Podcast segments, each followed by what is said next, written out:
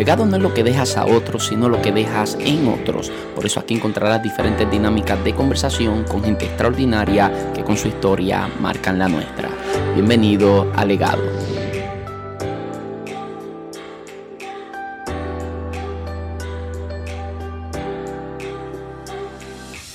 Saludos, muchas bendiciones. Mi nombre es José Luis Torres y esto es Legado. Bienvenidos a un nuevo episodio por fin puedo ofrecerles esta extraordinaria conversación que tuve con el pastor Jimmy Valedón.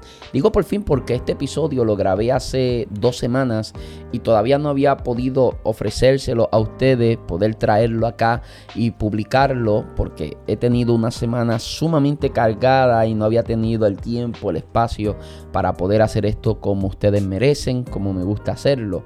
Y esta ha sido una conversación muy especial. Como ustedes saben, el pastor Jimmy Valedón ya formó parte del podcast, le hicimos una entrevista, pero que solamente cubrimos hasta que él entra al ministerio. Y pretendía yo, y van a entender ahora por qué digo pretendía, pretendía yo que cuando él llegara acá a grabar una segunda parte de esa conversación, que sería, se, sería darle continuidad eh, a lo que fue esa primera conversación, que sería entonces arrancar desde que entra el pastorado, cosa que sí hacemos, pero no del todo. Era lo que pretendíamos inicialmente, pero sucedió que esta conversación comenzó a tornar, a tomar un giro muy guiado por el Espíritu a lo que viene siendo el agotamiento, la soledad en el ministerio, las frustraciones, pero una envuelto, fue una conversación donde estábamos envueltos en una presencia de Dios extraordinaria que creo que va a ser percibida en nuestra conversación. El pastor Jimmy Valedón abre su corazón dentro de lo que es su experiencia pastoral en las iglesias que Dios le ha confiado, eh, los grupos de hermanos que Dios le ha confiado, poder guiar, bendecir con lo que Dios le ha dado a él. Es extraordinaria, una conversación muy especial. Se sintió especial mientras lo grabábamos y yo espero que usted lo pueda apreciar y disfrutar de la misma forma. Dele todo el apoyo posible al pastor Jimmy Valedón en las redes sociales. Dígale que escuchó su entrevista, que estuvo acá, que escuchó esta conversación, eh, para que el pastor entonces se sienta motivado a regresar la próxima vez que yo le llame, porque para mí ha sido una experiencia hermosa poder tener esta conversación con él. Así que no pretendo tomarle mucho más tiempo, sino solamente decirle antes de dejarles con el pastor Jimmy Valedón y con el José Luis de hace dos semanas atrás. Eh, decirles que esta conversación puede ser de bendición a la vida de alguien más, por lo que te invito a que lo compartas con alguien. Lo puedes compartir por mensaje de texto, lo puedes compartir en Facebook, en las diferentes plataformas, en las historias de Instagram, donde quiera lo puedes compartir para poder alcanzar a otros. Este episodio va dirigido a los ministros que están cansados, que están agotados. Créame que esto puede ser de mucho refrigerio a su vida. Así que para bendecir la vida de los líderes de tu congregación, a la vida de tu pastor, de tu pastora, te invito a que lo compartas con ellos porque esto puede ser de mucho refrigerio para su corazón. Ahora sí, los dejo con esta extraordinaria conversación con el pastor Jimmy Valedón. Espero que la disfruten. Bueno, por primera vez en el podcast Legado repetimos a un invitado que se divida la, historia en dos partes porque el invitado más recurrente acá ha sido el evangelista Michael Santiago, eh, que forma parte de nuestro equipo de trabajo, pero eh, un invitado fuera de lo que es nuestro equipo de trabajo es la primera vez que, lo repetimos y es el pastor Jimmy Valedón, que su historia eh, nos bendijo tanto su historia y, era tan abundante que tuvimos que hacer una segunda parte de su historia. Pastor, bienvenido nuevamente a Legado. Eh, gracias José Luis, eh, muchas bendiciones para ti, para tu familia. Es para mí un privilegio nuevamente estar contigo. No, la bendición es mía, que estés acá nuevamente. Y nos quedamos la última vez hablando de cuando de momento llegan los del concilio y te instalan como pastor en aquella iglesia en Peñuela. Y usted no tenía la experiencia de otros, usted no se sentía el más calificado, pero usted sabía que era usted y ya Dios te había hablado. Yo quiero que hablemos un poco de la experiencia que es entrar al ministerio sabiendo uno que uno no es el más indicado. Porque yo sé, hay momentos donde uno se siente que no es el más indicado y hay otro momento donde la gente se encarga de hacerte sentir que tú no eres el indicado. Y en ambas experiencias yo las he vivido y de seguro usted también las vivió. Sí. La experiencia de yo sentir que, bueno, yo no, yo no soy el más calificado para esto, pero por gracia del Señor puedo hacerlo. Y la experiencia de que cuando te surge la oportunidad, está ahí, hay alguien en el altar que te hace sentir que tú no eres el que debería estar ahí. Quiero que me cuente su experiencia. Eh, eh, dentro de... Son ambas se dan ambas posiblemente simultáneamente dentro del desarrollo ministerial. Eh, creo que esas etapas se siguen dando en continuidad desde la perspectiva externa e interna de nosotros mismos, que puede ser positiva o puede ser negativa. De nosotros depende cómo asumimos ¿verdad? el argumento o las emociones, sentimientos o planteamientos internos que nosotros nos hacemos a nosotros mismos ante el reto ministerial. Pero en el principio, luego de la experiencia que creo que había dicho o hablado, estoy en ese momento, eh, había invitado a Daniel a predicar. Daniel trae una palabra para la iglesia pero realmente eh, mirando ahora hacia atrás, eh, carecía de muchas cosas en aquel entorno. Ahora me di cuenta que lo que hoy posiblemente de una o de otra manera utilizamos o hemos ido aceptando como es la mentoría, el coaching, ¿verdad? Eh, porque se le llama así porque administrativamente o secularmente se pudo eh, definir, ¿verdad? Y eclesiásticamente, pues no estaba definido, pero vemos un apóstol Pablo. Claro. Vemos una iglesia de Antioquía que antes de Pablo ser eh, enviado, nos da a entender que en ese entorno ya habían una serie de ancianos que eran los que presidían las iglesias. Por ende, eh, era meritorio y es meritorio ese desarrollo. Eh, cuando te hablo de cómo manejarlo, es que eh, muchas veces nosotros somos, queremos agradar al Señor y a veces somos como hasta crueles con nosotros mismos. Eh, no utilizando la palabra que queremos hacer lo mejor para Dios, sino simplemente crueles. Crueles en el sentido de que queremos queremos hacerlo de tal manera que, no hayan deficiencias en las ejecutorias. Y, es un poco difícil porque eh, podemos llegar, José Luis, a no disfrutarnos lo que hacemos. Y yo creo que nadie, nadie está completamente preparado para los desafíos ministeriales. No.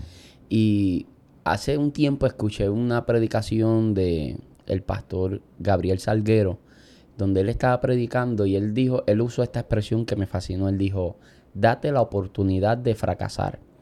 Es importante que aprendas a darte la oportunidad de fracasar, él decía, porque si tú vas caminando y tropezaste y caíste y diste dos pasos, retrocediste uno, y vuelves y das cinco pasos, retrocediste tres, das cuatro pasos, retrocedes dos, igual estás avanzando.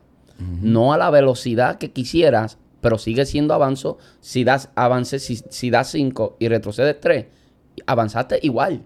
No a la velocidad que quisieras, pero estás en un proceso donde estás aprendiendo de tus propios errores, estás aprendiendo lamentablemente por experiencia, lo que por eso yo recomiendo tanto la lectura, porque es que a veces yo leo libros que yo digo, esto es un tesoro, lo que yo acabo de leer aquí es una perla. Y esa persona posiblemente le tomó 40 años ministeriales aprenderlo y yo me lo leí en un día. Y yo digo, la gente no, no sabe valorar lo grande que es esto, que el que escribió este libro, esa experiencia que me cuenta en un capítulo que yo me leí en un rato, a él le tomó una vida aprenderlo. Y yo estoy adquiriendo esa sabiduría de parte de él para poder implementarla en mi vida y hacerlo bien según lo que él aprendió, o evitar lo malo que él pudo haber hecho. O lo que vivió. Lo que Experiencias que son complejas en nuestro diario vivir. Que eh, el escritor, eh, a través de, de, esa presentación, no, no, no desearía que nosotros viviéramos, ¿verdad? Eh, lo que se vive. Dentro de eso, hablabas y, y me recordaba, estaba con el pastor asistente, el copastor Eduardo, lo saludamos, lo saludamos. Eventualmente va a estar aquí. Estamos corriendo bicicleta. Eh, para algunos cometí un error, para otros dicen eres un bravo.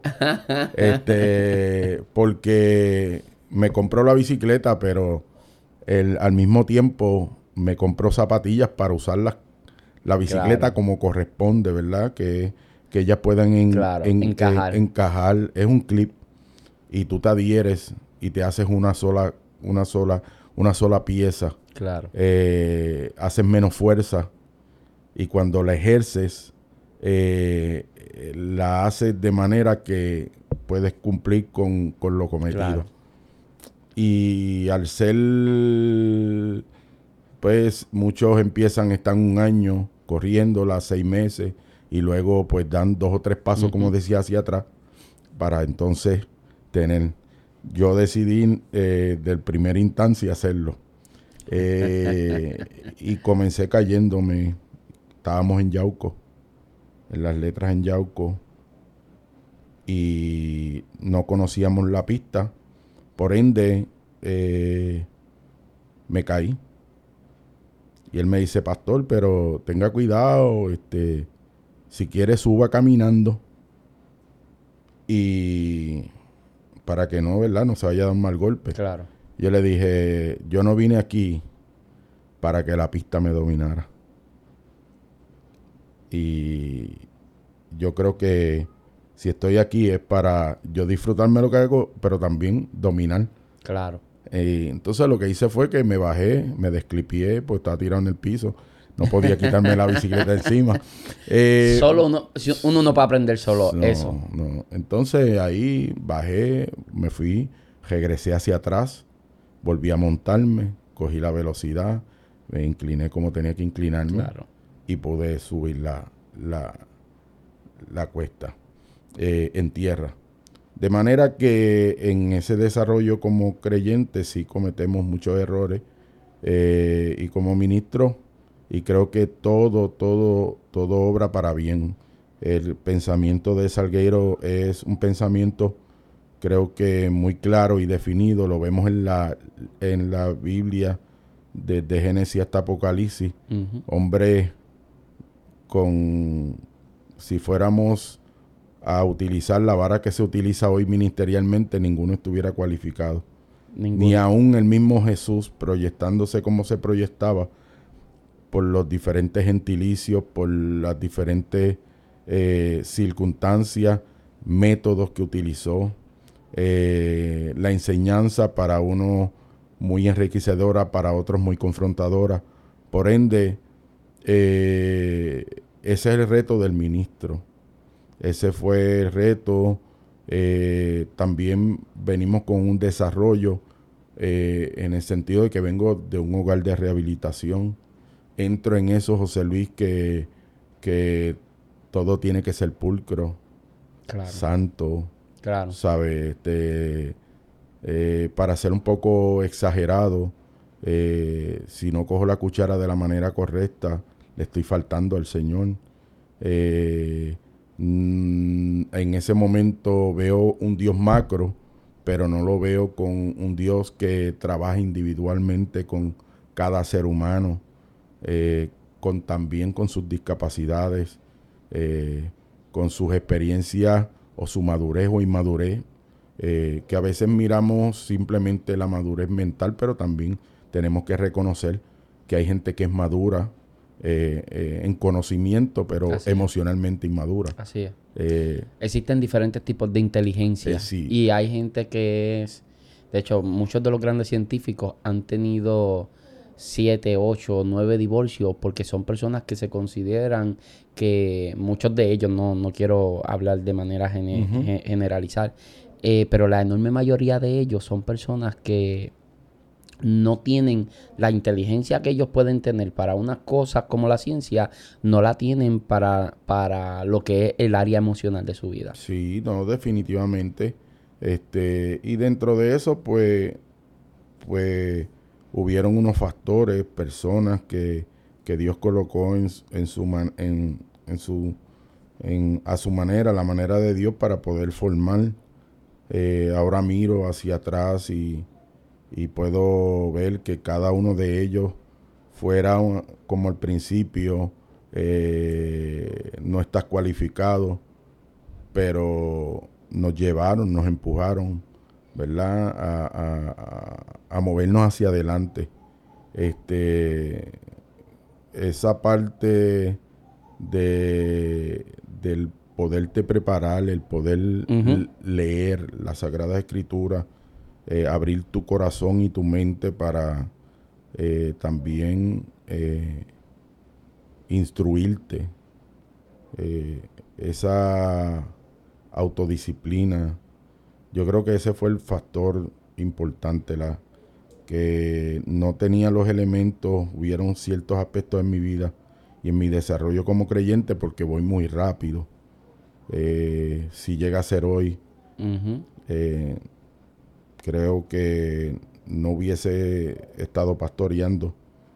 Salgo en el 2002, salgo en septiembre del 2002, 2006, ya estoy frente a una congregación, 2007. Para los que no han escuchado la entrevista eh, que le hice al pastor, él se refiere a que sale del centro de rehabilitación de una vida difícil que, que, llevó y sale 2002 del centro de rehabilitación, o sea, ya casi más de la mitad del 2002 había, había transcurrido y ya 2006 está pastoreando. Estoy pastoreando. Fue algo muy acelerado. Muy acelerado. Y después de una experiencia con Dios que marcó un antes y un después, es una voz hermosa, eh, causa temor, eh, a la misma vez produce una sensación de paz claro. que sobrepasa todo entendimiento, que fue ese momento de yo capacito tu espera.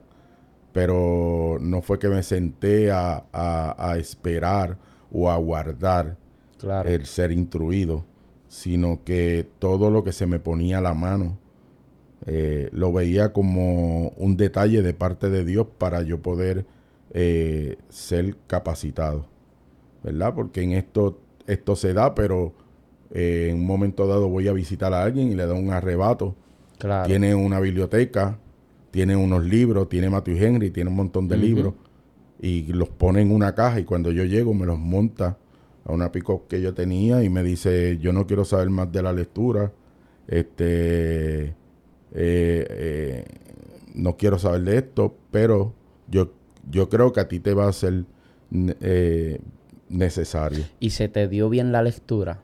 Sí, porque en el desarrollo de estar en el hogar de rehabilitación, esos periodos de tiempo, traté de, de, quería saber, quería conocer. Sí, yo llegó un momento donde le dije, eh, le dije a, a, mis amigos, yo les dije, yo creo que yo soy adicto a aprender. Porque hay por ejemplo, yo no soy fanático de los carros. Yo mis carros es prenderlo, echarle gasolina, más nada, yo no sé nada. O sea, yo ni lavar el cajo sé, pastor. Yo en estos días lavé la guagua y cuando terminé de lavarla, los cristales están manchados, las gomas bien feas. yo no sé.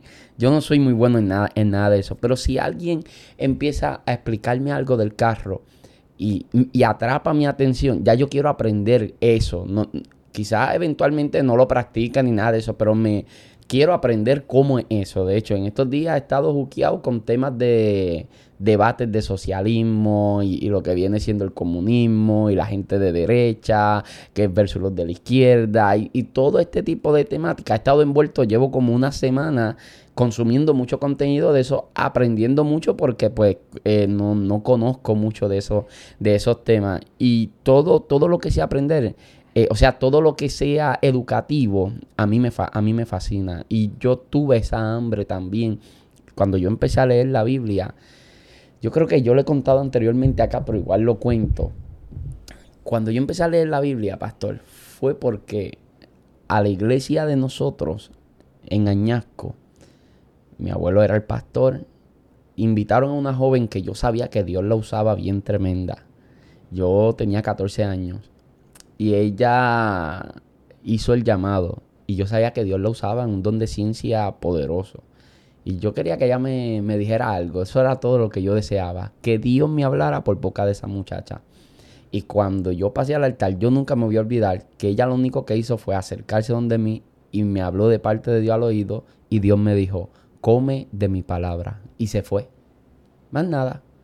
Fue lo único que el Señor me dijo. Y yo, lejos de frustrarme, eh, la verdad es que estoy tratando de ubicar lo que sentí en ese momento, pero creo yo que lejos de frustrarme, lo que hice fue que cuando llegué a la casa de mis abuelos, donde yo estaba viviendo, mi abuela ya se estaba quedando cieguita, agarré una Biblia a plenitud, una Biblia a plenitud, y yo la abrí, me tiré de rodillas y le dije al Señor, Señor, yo necesito que tú me enseñes porque es que yo no entiendo nada de esto y yo necesito aprender de esto.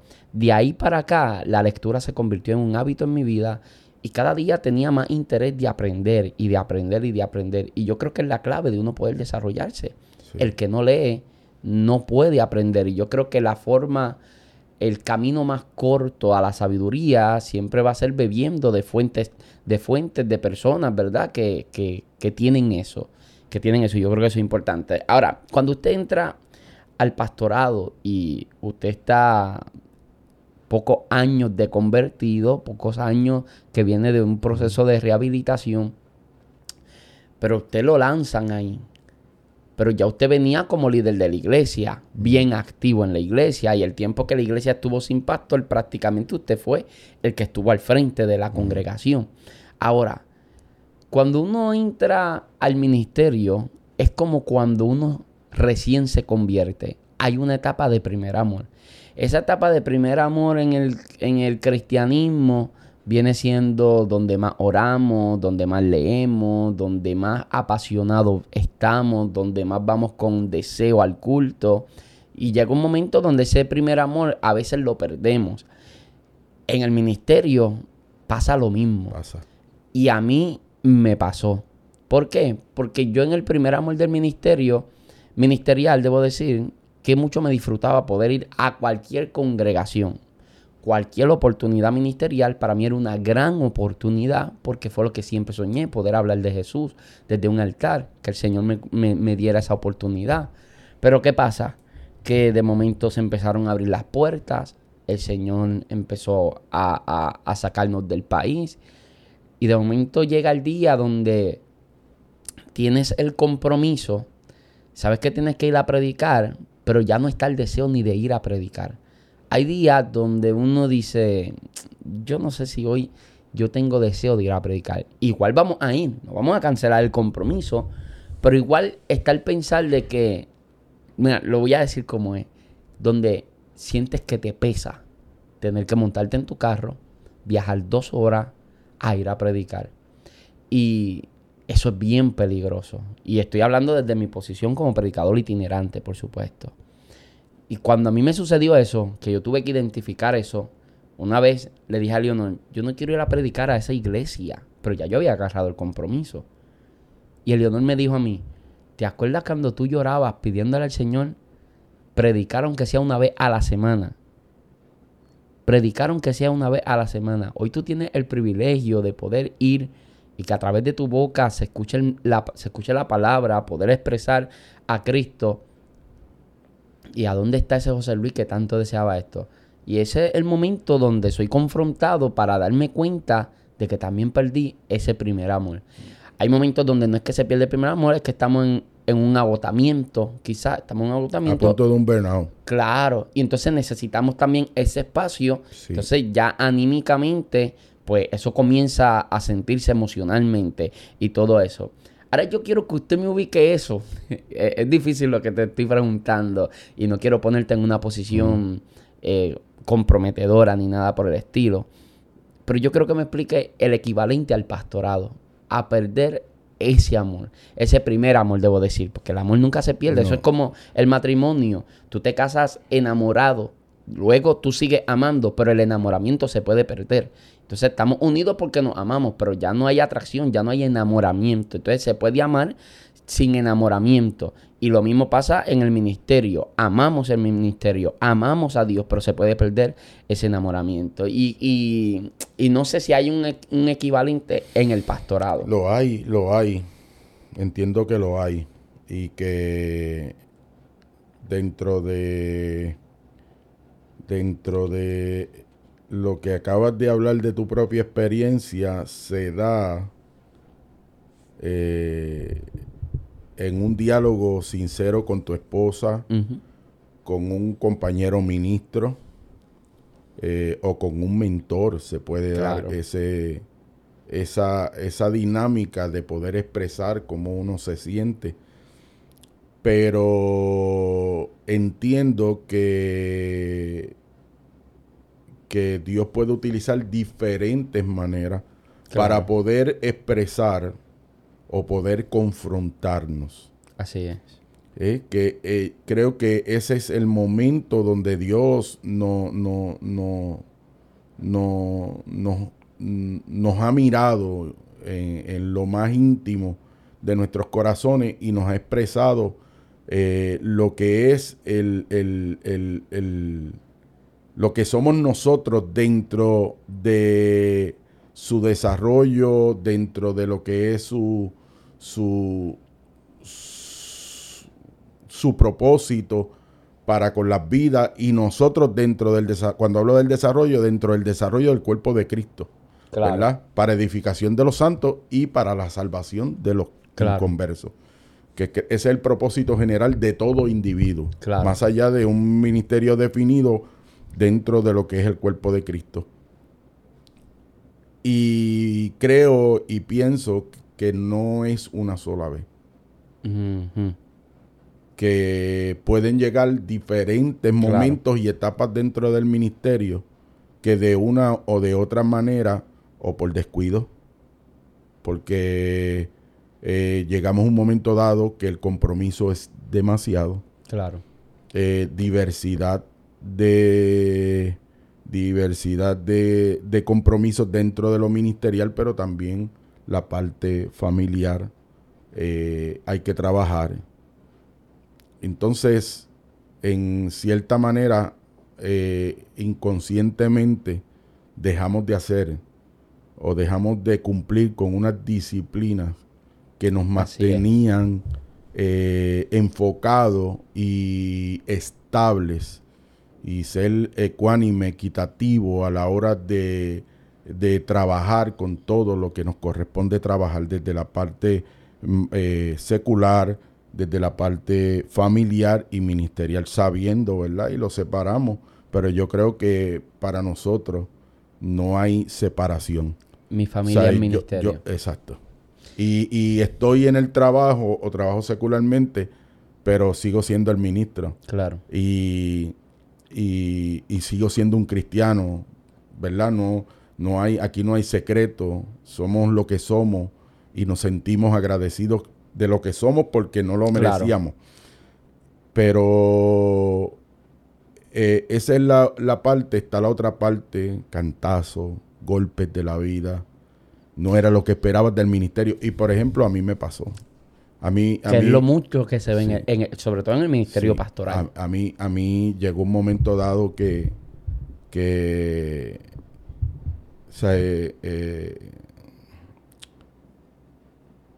de que nunca había sentido ansiedad. Y ya llevo siete años en el ministerio. Eh, el último año yo creo que fue por primera vez que yo cogí unas vacaciones desde que me convertí. Vacaciones fue de, de no llegar a la iglesia porque económicamente no tenía Claro. nada. Eh, y, y llegar un domingo y, y tú sentir que no tienes control de tus emociones, de que la voz te tiembla, de que las manos se te ponen sudorosas. Eh, Horrible. No, pero pastor, y la gente me escuchará y dirá, pero varón, ¿usted estaba orando? Sí, estaba orando. Eh, varón, ¿usted ayunaba? Sí, ayunaba. Eh, toda mi vida estaba en función.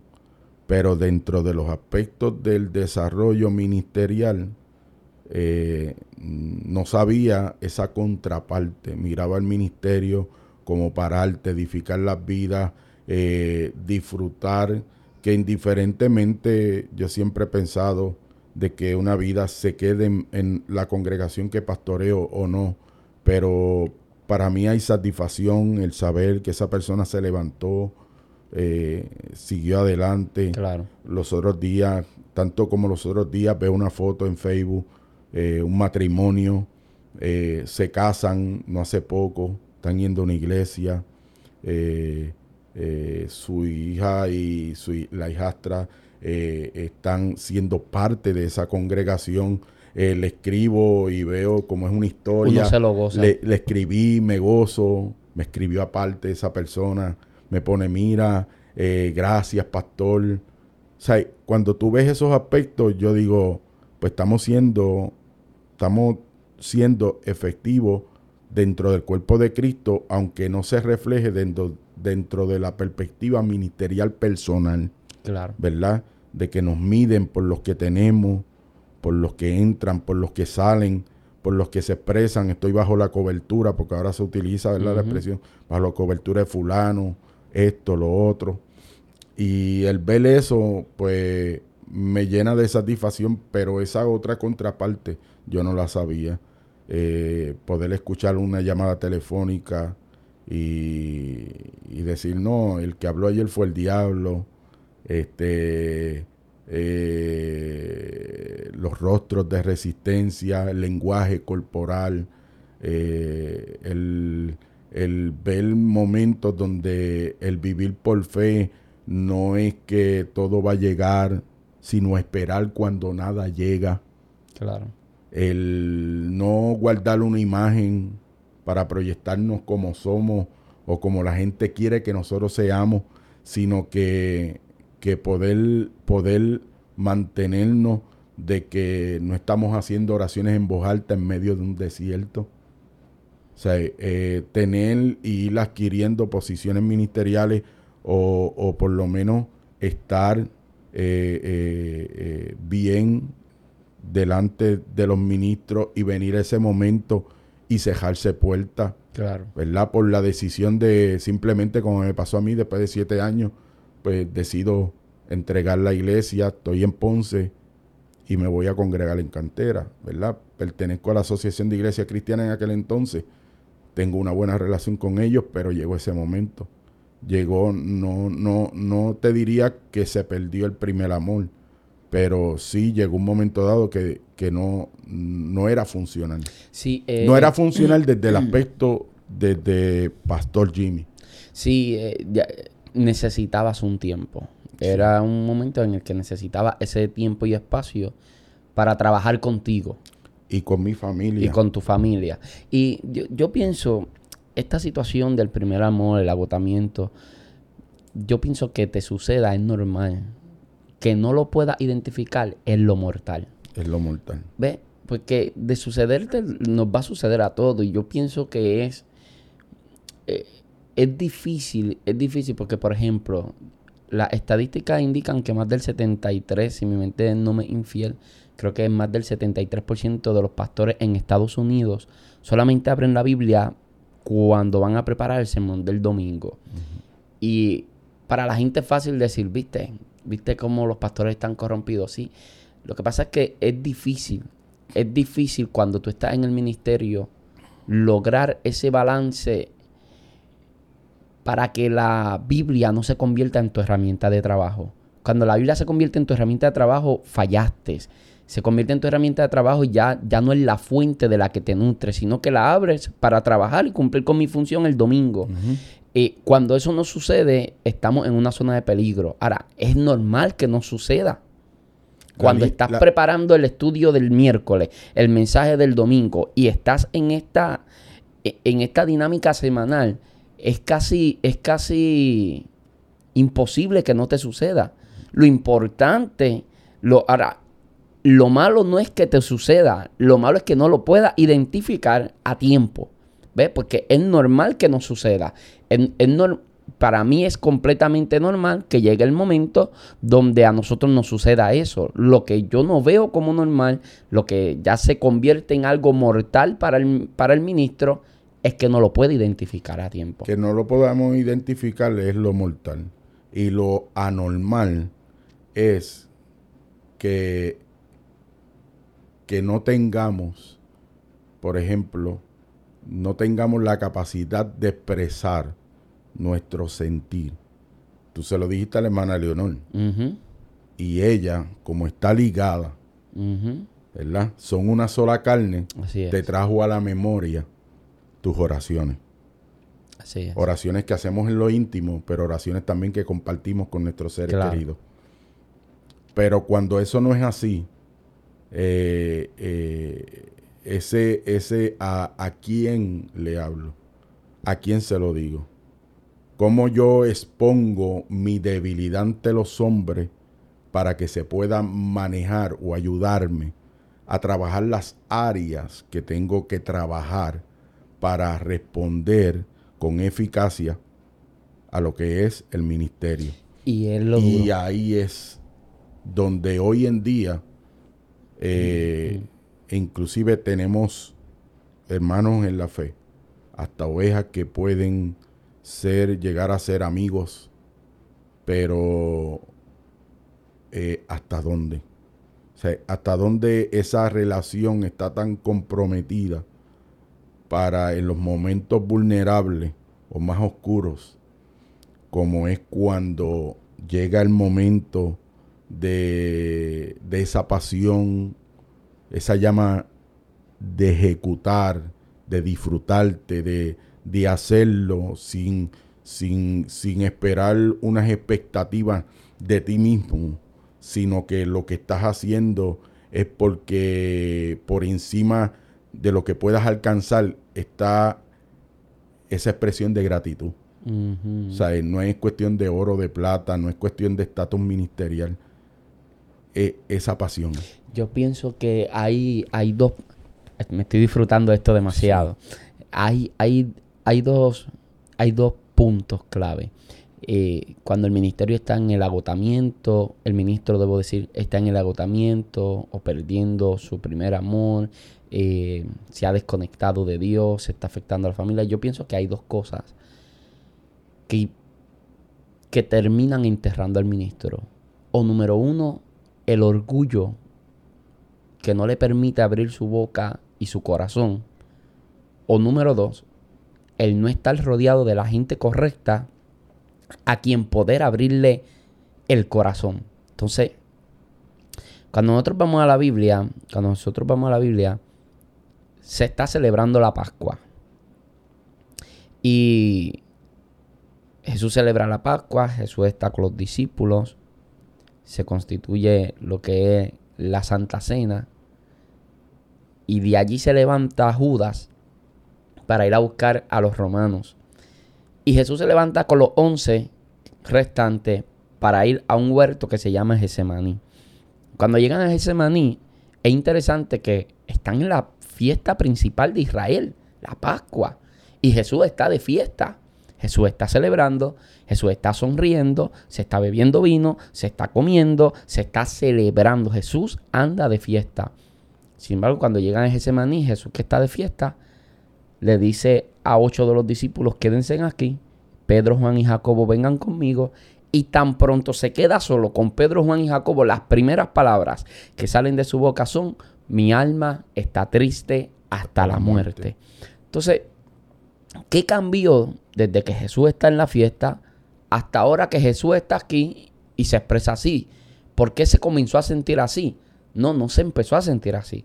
Se estuvo sintiendo así quizás todo el día se estuvo sintiendo así, pero mientras estaba con los doce no podría abrir su corazón porque habían de los doce hay nueve que no pueden no pueden conocer esa parte de Jesús. Pero hay tres a los que él identificó que él le puede abrir su corazón Y aunque ellos vean esa área de Jesús, lo seguirán viendo como hijo de Dios. Entonces, hay dos cosas. Jesús, siendo el hijo de Dios, no tiene el orgullo de guardar el silencio. Pero también tiene gente que supo identificar a quienes le podía abrir el corazón, porque son gente que podían ver su humanidad afectada, la humanidad del Hijo de Dios afectada, y no dejar de verlo como Hijo de Dios. Entonces, el ministro a veces tiene que estar, que enfrentar esta situación. Y esa es la contraparte. ¿Hasta, hasta qué momento, José Luis? Porque puede ser que la persona eh, o esa persona de confianza, como lo fue Pedro, Juan y Jacobo, te vean, pero el día que tú digas mi alma está triste hasta la muerte, yes. si te pueden seguir diciendo, este es mi pastor.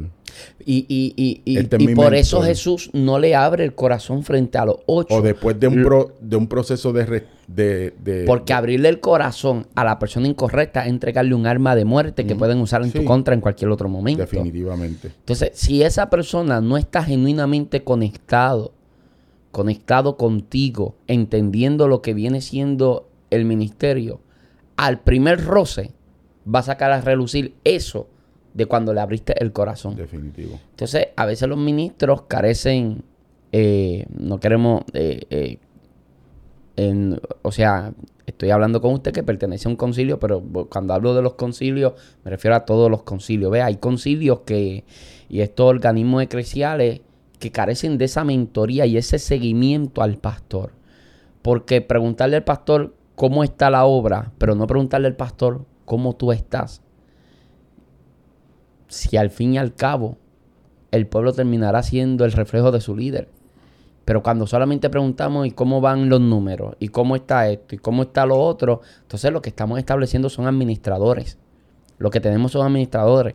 Y cuando nosotros empezamos a trabajar, eh, eh, a lidiar con los ministros como si fueran administradores y no como hijos de Dios, no, no atendemos sus necesidades emocionales, sus necesidades espirituales, y es algo que yo voy a opinar y que el pastor no puede opinar, quizás porque no quiero que él se comprometa, que no estoy hablando de concilio en general, pero él pertenece a un concilio y por eso hay que ser cuidadoso con el tema. Eh, y no se trata a veces esas áreas del ministro, no se le da ese seguimiento, no se le da esas atenciones, porque lo estamos viendo como un administrador y no lo estamos viendo como un ministro, un hijo de Dios que está ahí trabajando eh, eh, áreas espirituales. O sea, estamos y, y, y, pasa, José Luis, yo no, yo no me niego De, de, expresarte. Por ejemplo, en, en la pandemia, eh, ya van varios, varias semanas, no sé si ya llevamos dos meses, durante el día donde se nos permitía eh, salir sin tener contacto, ¿verdad? Eh, y tener esta mascarilla hasta guantes llegamos a usar en algún momento dado. Eh, llegué a un momento que, que era tan frustrante. Y recibir una llamada eh, que de momento yo pensé que era de una preocupación de, de mira, estoy aquí. Eh, pues yo dentro del orgullo, ¿verdad? Pues no dije, antes de, ya le hablé de lo que tenía que decirle, administrativamente hablando, si tengo personas contagiadas, cuántos son de edad, eh, cuántos no, niños, esto y lo otro, lo aparte administrativa. Claro. Pero yo lo que quería era una oración. Una oración no solicitada una oración este de simplemente Señor este somos compañeros somos ministros este tú conoces lo que él está viviendo eh, ¿por qué? porque había sido frustrante pararse en la verja de un hogar de una persona que uno acostumbra a abrazar el no saber qué es lo que está en el ambiente el sistema eh, está diseñado para venderte una verdad que es surreal. Estamos frente a eso. Tengo una persona enferma apenas con pocos días dándose diálisis y yo poderle decirle esto va a pasar para fortalecerla y decirme, este, yo decirle, pues esto va a pasar y cuando pase, pues yo te doy un abrazo. Y ella desde el balcón de su casa empezar a llorar y decirme, yo lo necesito, el abrazo. Tú te vas pensando eso. O sea, eso tú no lo puedes lidiar de tu mente. Horrible, horrible. Entonces, recibir esta llamada y a lo mejor en esta situación yo también como pastor y me puse y me pongo, también he llamado a una oveja o un líder dentro de la iglesia para preguntarle referente a ciertos aspectos eclesiásticos sin tener en consideración también el, pues déjame orar por ti, ¿verdad? Pero ese momento para mí fue un poquito como que chocante, porque yo lo que esperaba era una oración, a lo mejor esa era mi necesidad y era mi necesidad. Por ende, este sí pasa. Pasa y, y en esto, por eso, en estas dinámicas de las organizaciones, eh, a veces no es el orgullo, es simplemente que el tú decir lo que dijo Jesús, que fue mostrar cómo estaba su corazón. O sea, él expresa mi alma. Y cuando habla de alma, habla de pensamientos, habla de sentimientos, habla del macro. O sea, por eso el apóstol Pablo dice, y él, y él te santificará de todo vuestro ser, alma, cuerpo, espíritu. O sea, tripartidista. Jesús está diciendo, mi carne, mi carne está afligida. Así es. Mi espíritu está batido. Y mis pensamientos no pueden manejar lo que tengo que hacer. Y esto me siento a morir hasta la muerte. O sea, es una metáfora, una metáfora expresada del hombre y, y a veces eh, no se expresa porque inmediatamente se exprese, muchas veces, no todas, ¿verdad? porque queremos, quiero mantenerme y ser el objetivo a la hora de expresarme, pero se da de que se coge un, un, un indicador y se le pone, pa, este no se puede tomar más en consideración porque el ministro no puede expresar debilidad. El ministro tiene que acallar su sentir el ministro tiene que hacer esto, tiene que hacer lo otro. ¿sabes? Tú no puedes decir, mira, en estos momentos yo no puedo. Porque hay momentos que tú puedes, pero hay otros momentos que no. Así es. Eh, en el caso tuyo y mío, eh, hubieron momentos que, había compromiso. Mira, este, me lamento, Jimmy, este, no encuentro cómo decírtelo. Y yo le dije, José Luis, somos amigos. O sea, esto va por encima de esto. Este, dime, ¿qué pasa? No, bregamos con eso, olvídate, vamos a otra. ¿Por qué? Porque, porque es una realidad claro. que vivimos. O sea, hay cosas que tú no puedes manejar, que están ahí. Así es. Pero eh, se da esa situación de que si tú lo haces, pues se te pone y se te marca. Eh, y, y teniendo posiblemente la facultad y la capacidad, la experiencia y el desarrollo para ocupar eventualmente o ejercer una función dentro del cuerpo de Cristo, no se te puede considerar porque en determinado momento Jimmy Valedón dijo, mi alma está triste hasta la muerte. Eso es deshumanizar el ministro. Y es, es,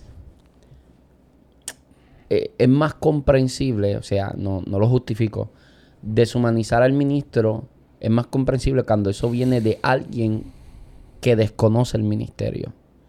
Ahora, a mí me parece inconcebible cuando se, se deshumaniza al ministro, se pretende que no muestre emociones de dolor, de, fragilidad, de vulnerabilidad, viniendo esa exigencia de alguien que conoce el ministerio, que sabe que aquí se llora, que sabe que aquí nos dolemos, que somos ofendidos, que somos lastimados, que el proceso es duro, que es inevitable llorar. Aquí va a ser inevitable llorar, aquí va a ser inevitable. ¿Y por qué nos tenemos que aguantar eso? ¿Por qué? A veces yo pienso que la presión no las ponemos nosotros mismos. Pero hay otras ocasiones donde usted está expresando ahora que la presión, que la presión viene de afuera impuesta. Tú tienes que ser así, tú eres el líder. ¿Qué pasa?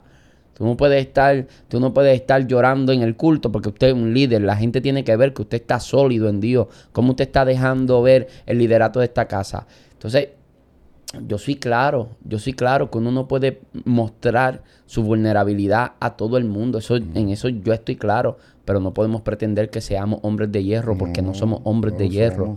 Entonces, si, si la Biblia, si la Biblia no, no fue editada para no enseñar esa parte de Jesús, ¿por qué nosotros tenemos Porque que no es el ejemplo de Moisés. No, no, estamos hablando de... Estamos hablando de Jesús. Del que hay que seguir sospechada. Del de la vida. Entonces, la Biblia no edita esa parte de su vida, pero nosotros la queremos editar. Y le exigimos a nuestros líderes, no, esta parte de tu vida hay que editarla. Va a llorar, llora en el carro, después que cerraste el templo, vete a tu casa, llora con tu mujer y se lo quedan callados. ¿Por qué? O sea, ¿hasta cuándo? Entonces, por eso tenemos ministros que, que, hasta, en los casos más extremos, hasta el suicidio pueden llegar. Ministros en depresión que van a la iglesia porque eh, ya conocen el libreto, es un libreto lo que están siguiendo. Es un libreto, llegar a la iglesia, sonrío, saludo a todo el mundo, eh, predico una palabra, regreso a casa, pero en la casa están en depresión, una depresión increíble.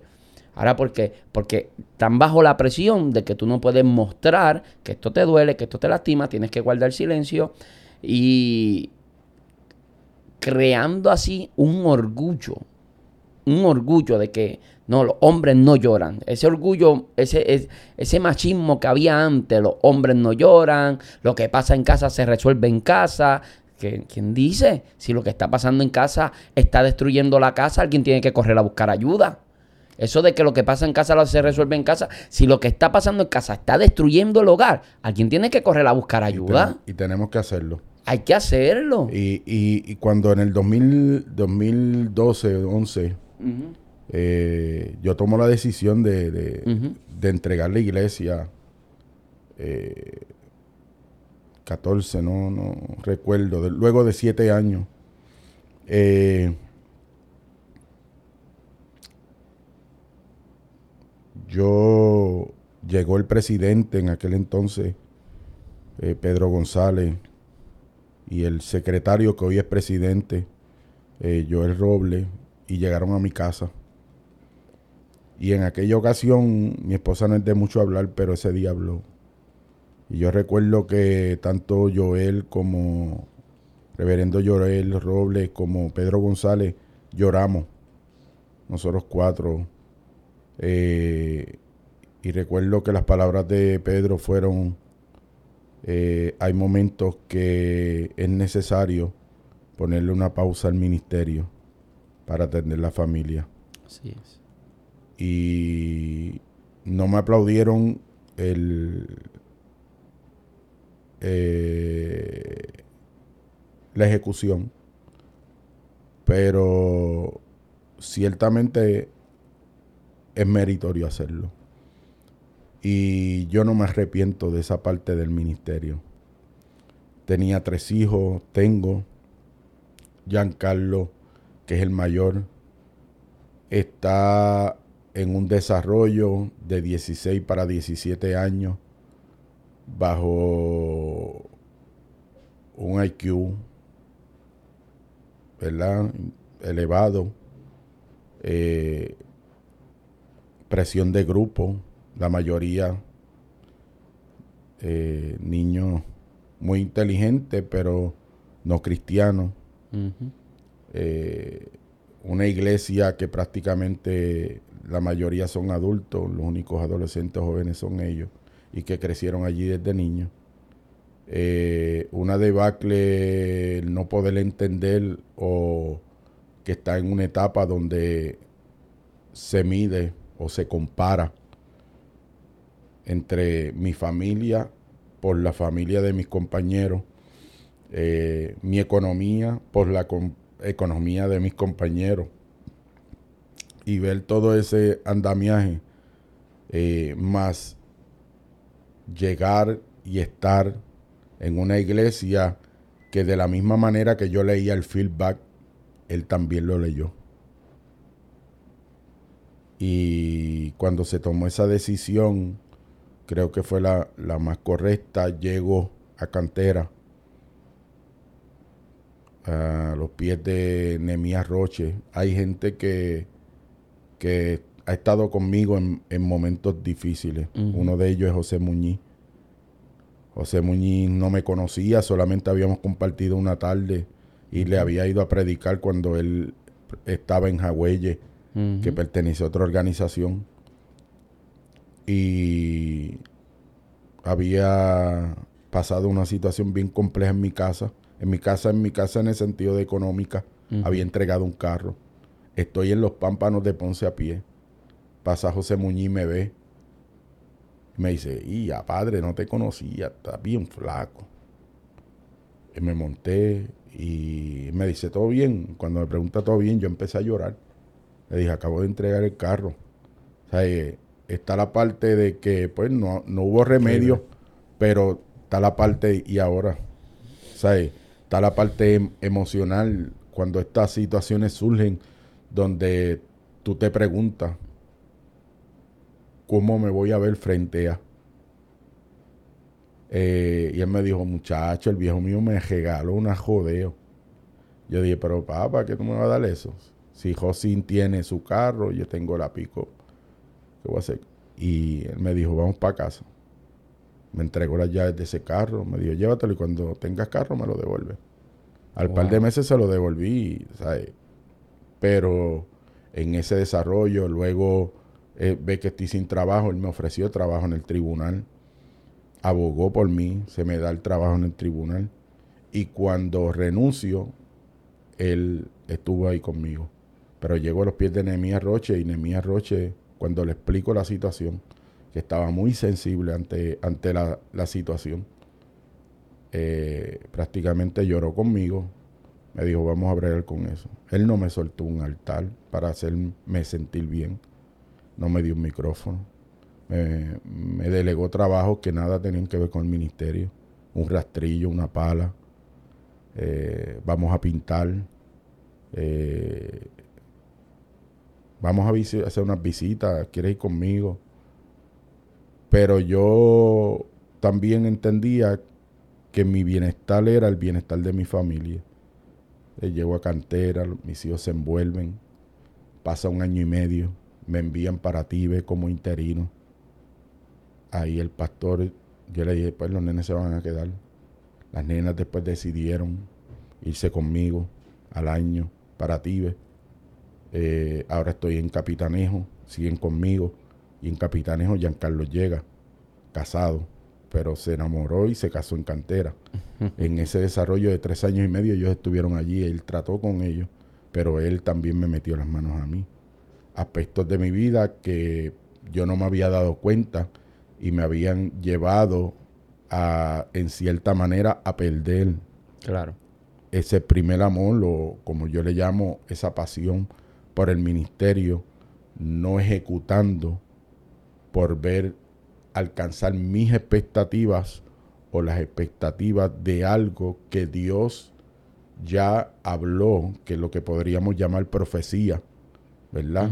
o promesas de parte de Dios, que cuando uno ve los vientos favorables, uno piensa que es el momento de ver y alcanzar tales promesas, pero las circunstancias de la noche a la mañana te dicen que no es el momento el tú luchar y, estar en un lugar donde Dios, Dios ya de por sí ha marcado un tiempo y tú sigues negándote porque entiendes que es ahí y, y piensas que debe ser ahí toda la vida.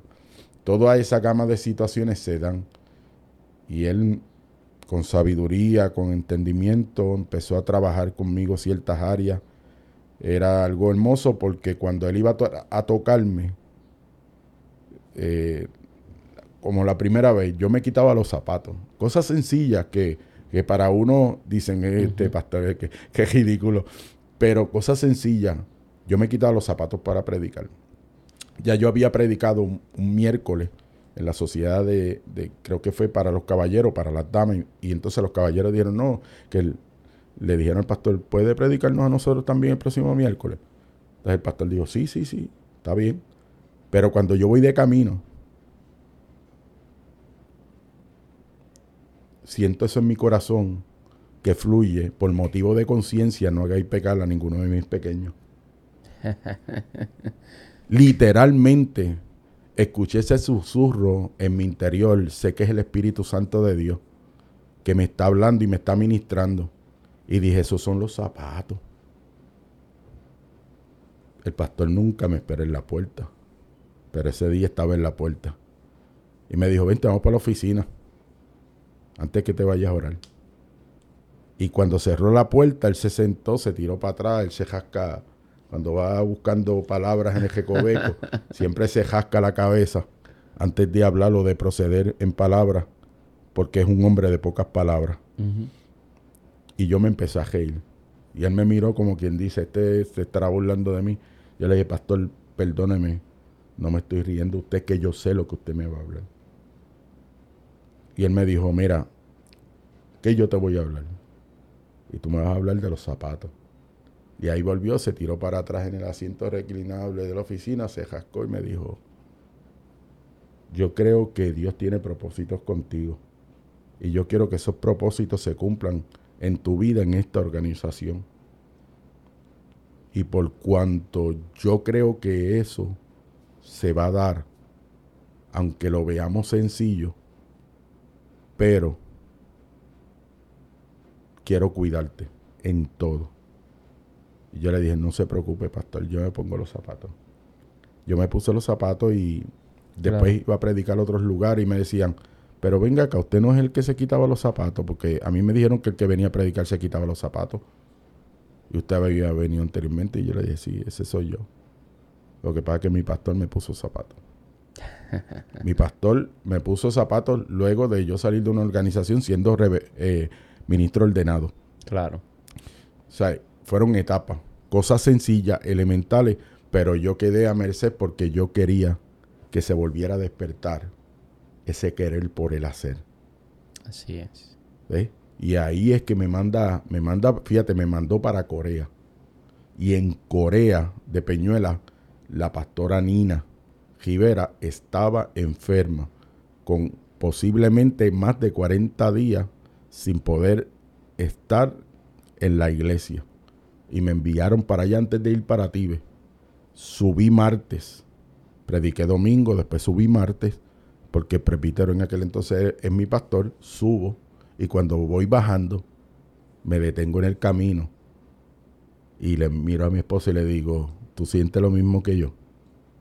Y ella me dijo, sí, yo siento lo mismo. Es momento de volver al ministerio. O sea, esa compatibilidad, como desde tu perspectiva, tú expresas que la hermana Leonor te confrontó con una experiencia personal de que no habíamos tomado en consideración ni en la idea había pasado que la oración había sido contestada más allá de tu entendimiento. Tú pedías un día y a veces no habían día para darle ser de bendición a otra congregación porque tú también necesitas tus días para ti. Así es. Como creyente, como oveja, como padre, como esposo. Y Dios te había dado más.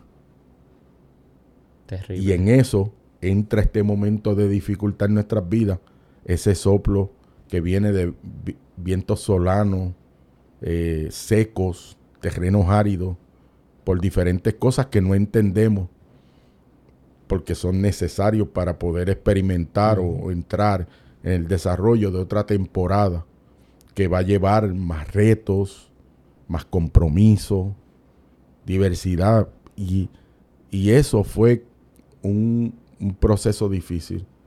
Y tanto te puedo decir como en noviembre yo fui, llegué a mi congregación domingo. Ya yo había llamado a Eduardo y le dije, prepárate para el domingo que predicas tú, sábado en la noche. Yo llego, reúno la junta y le digo, me voy. Dos semanas. Tengo un proceso y necesito dos semanas. La Junta tranquilamente me, me, dijo, no, tómese el tiempo que usted quiera. Me tomé en vez de dos, tres semanas. No salí para ningún lado, me quedé en mi casa. Pero si eso llega. Y que los podamos identificar eh, es meritorio que se identifiquen y que se atiendan. Sí, porque identificarlo y no hacer nada con eso, ahí es donde está el problema. Es como un carro. O sea, tú tienes tu carro ahora. Pero sabes que cuando llegue un momento dado y te aparezca la palabra check engineer, verificar el motor. Verifica el motor en español. Pero como el carro prende, el aire funciona, la temperatura está bien, voy y vengo, viajo toda la isla, cuando tenga tiempo, verifico. Y eso termina matando. Verifico qué es lo que me está causando el check engineer. Se lo lleva un mecánico de la esquina, que es el vecino. Tiene unas buenas herramientas pero no tiene acceso a una computadora que es la que está indicando que hay un problema. Por ende, empezamos a decir, cuando tenga el presupuesto lo llevo porque eso puede ser algo sencillo, pero costoso. Y no, no paramos. Seguimos funcionando. Por eso es meritorio que cuando vengan estos eventos, nosotros podamos decir, mira, sí, voy a atenderlo mira esto, José Luis, ¿verdad? Y yo no, yo no, a mí no me da vergüenza. Sinceramente no me da vergüenza. No me da vergüenza porque, porque soy Jimmy Valedón, soy, me considero un hijo de Dios por confesión, porque creí.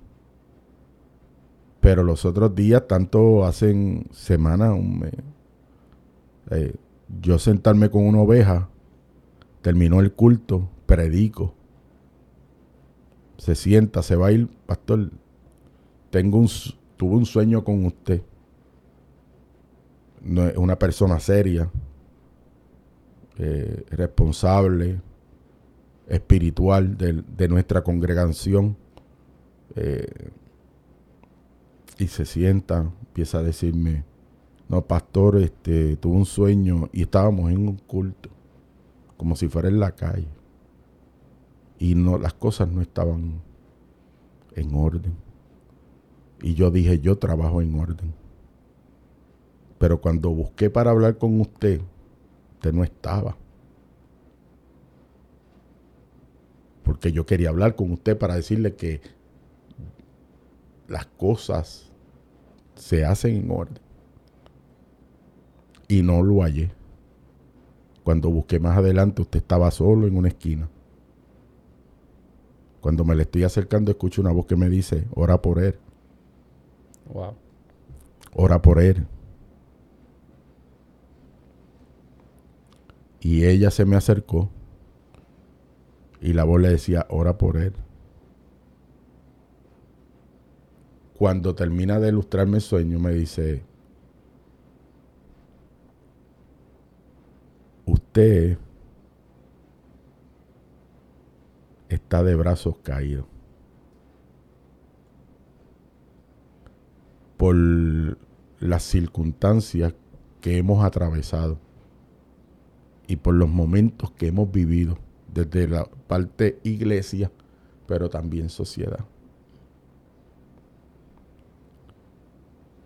Pero si usted camina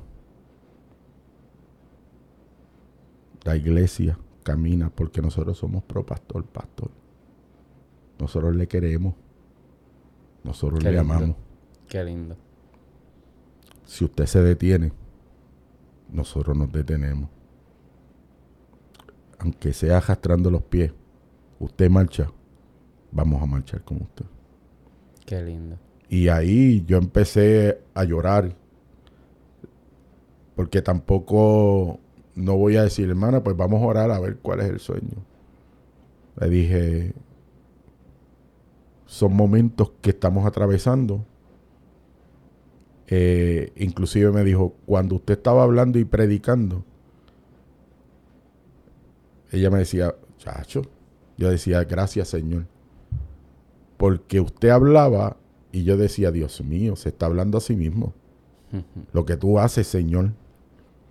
Pero dentro de ese desarrollo, yo le dije, y me dijo, estamos orando por usted. Y estamos orando por usted y tenía esta inquietud y quería decírselo y quería hablarlo. Y en eso yo le dije, pues, mantente orando, mira, me ha pasado esto, esto y lo otro. Le expliqué cero aspectos y la cosa siguió. Pero es poder identificar. Poder identificar y, cómo voy a trabajar con eso. Cada día es un poco más retante. Cada día cuesta más. Eh, vivimos en una etapa, la iglesia, donde se exalta desmedidamente la personalidad. De la misma manera que hay una generación de ministros que no se inhibe de expresar que somos humanos, que tenemos sentimientos, que queremos ejecutar y tener iglesias fructíferas, pero también familias pastorales saludables. Que queremos ver una generación que no cuestione la iglesia ni le, ni le reclame al Padre que no tuvieron, sino que puedan no tener una generación que aunque no sean pastores, que aunque no sean evangelistas, pero que puedan decir, amo, amo al Señor y amo la congregación que Dios le permitió a mis padres ministrar y servir. Y que podamos ver esa generación y que podamos ponerle punto final a esa debacle que hubo en determinado momento de generaciones que de diferentes aspectos morbosamente o injustificadamente decimos que las cárceles están llenas de hijos de pastores, que reconocemos que sí, que en determinado momento lo dieron todo y ahora disfrutamos tú y yo de los sacrificios, de los dolores de cabeza, de las soledades que vivieron ministros, que hoy les llamamos jubilosos, pero también el precio de ellos fue muy elevado. Y yo creo que debemos responder con un precio tan alto como el de ellos, pero sin tener que entregar la familia, los matrimonios y las futuras generaciones. Definitivamente no hay mejor forma de cerrar. Dos cosas. Oro a Dios por más pastores como usted con esta honestidad y, transparencia, porque con, su transparencia en esta en este episodio del podcast estoy seguro que muchos se están identificando y oro por más gente como esa persona que te habló y que le dijo si usted se detiene, nos detenemos. Si usted camina, nosotros avanzamos y te entendemos y estamos contigo. Los pastores necesitan gente así. Los ministros necesitan gente así. Esos son los Pedro, los Juan y los Jacobo a los que el líder les puede abrir el corazón. Esos son. Pastor, una última palabra a ese compañero ministro que nos está escuchando y que está atravesando ese momento de agotamiento? Eh, un tema que no estaba en, mi corazón. Pensaba que iba a seguir testificando. Yo también pensé que esto iba a ir por otra pero creo, creo en que le servimos a un Dios tan amoroso pero soberano. Soberano, soberano. Eh, y posiblemente hoy nos escuchan compañeros que sé que te siguen, que en determinado momento han venido circunstancias adversas, conflictivas, emocionalmente lo han intentado todo y las cosas no han tenido el resultado esperado. A pesar de que todo esto esté pasando, yo creo firmemente que nunca es tarde de cambiar la ruta. Una vez el nene mío no se atrevía a decirme que que había tenido que darse de baja en una clase en la universidad, porque él esperaba de mí una respuesta eh, de corrección firme y, y asentada. Y en ese momento las palabras que me llegaron fueron las siguientes. Eh, las caídas, hay dos personas, todos caemos, pero uno hace la diferencia de la otra. Hay uno que se queda en el piso tirado, vive en la conmiseración, eh, se coge lástima a sí mismo y no lo vuelve a intentar. Y hay otros que no importando cuántas veces han caído, vuelven a levantarse y prosiguen su camino. Pero eso te toca a ti, determinar cuál de ellos vas a hacer. Excelente. Mi compañero que me está escuchando, el hermano José Luis trajo una ilustración bíblica con el ejemplo más, más puro, más sano, más atinado. Pero también las escrituras en ese mismo entorno dice que luego de decir esas palabras, también él se fue un tiro de arco solo a hablar con el Padre. Y cuando regresó los vio dormidos y velados. Y aunque hizo un reclamo, no han podido velar conmigo ni una hora. Pero él no estaba cerca de ellos, estaba un tiro de arco también le dio un consejo. La carne es débil, pero el espíritu está presto. Así es. La llama no la buscó entre los que con él estaban. La pasión manifiesta en la cruz del Calvario fue dada en la presencia del Padre cuando a un tiro de arco le dijo que se haga tu voluntad y no la mía. Y hoy yo te invito para que tú y yo, cada momento de adversidad, podamos ir, aunque tengamos identificados buenos hermanos, buenos compañeros, una buena esposa, o un amigo hijo, o hijo amigo,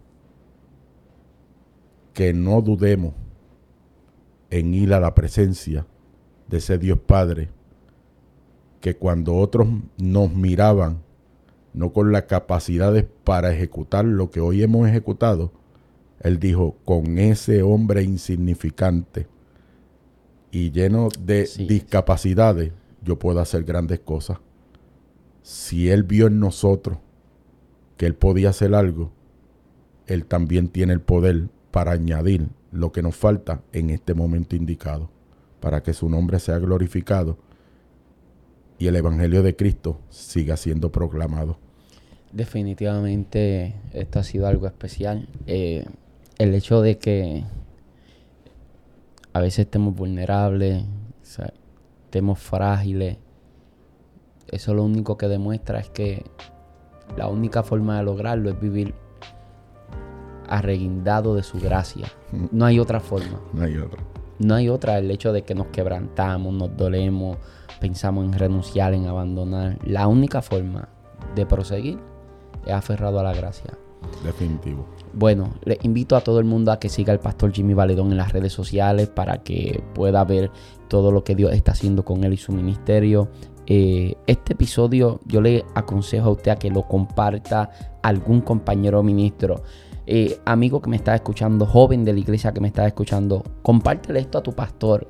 Quizás tu pastor necesita escuchar una conversación como esta, sentirse identificado, eh, ver que hay otros compañeros ministros que lo entienden, que están exactamente en la misma situación que él y que necesita este momento de refrigerio.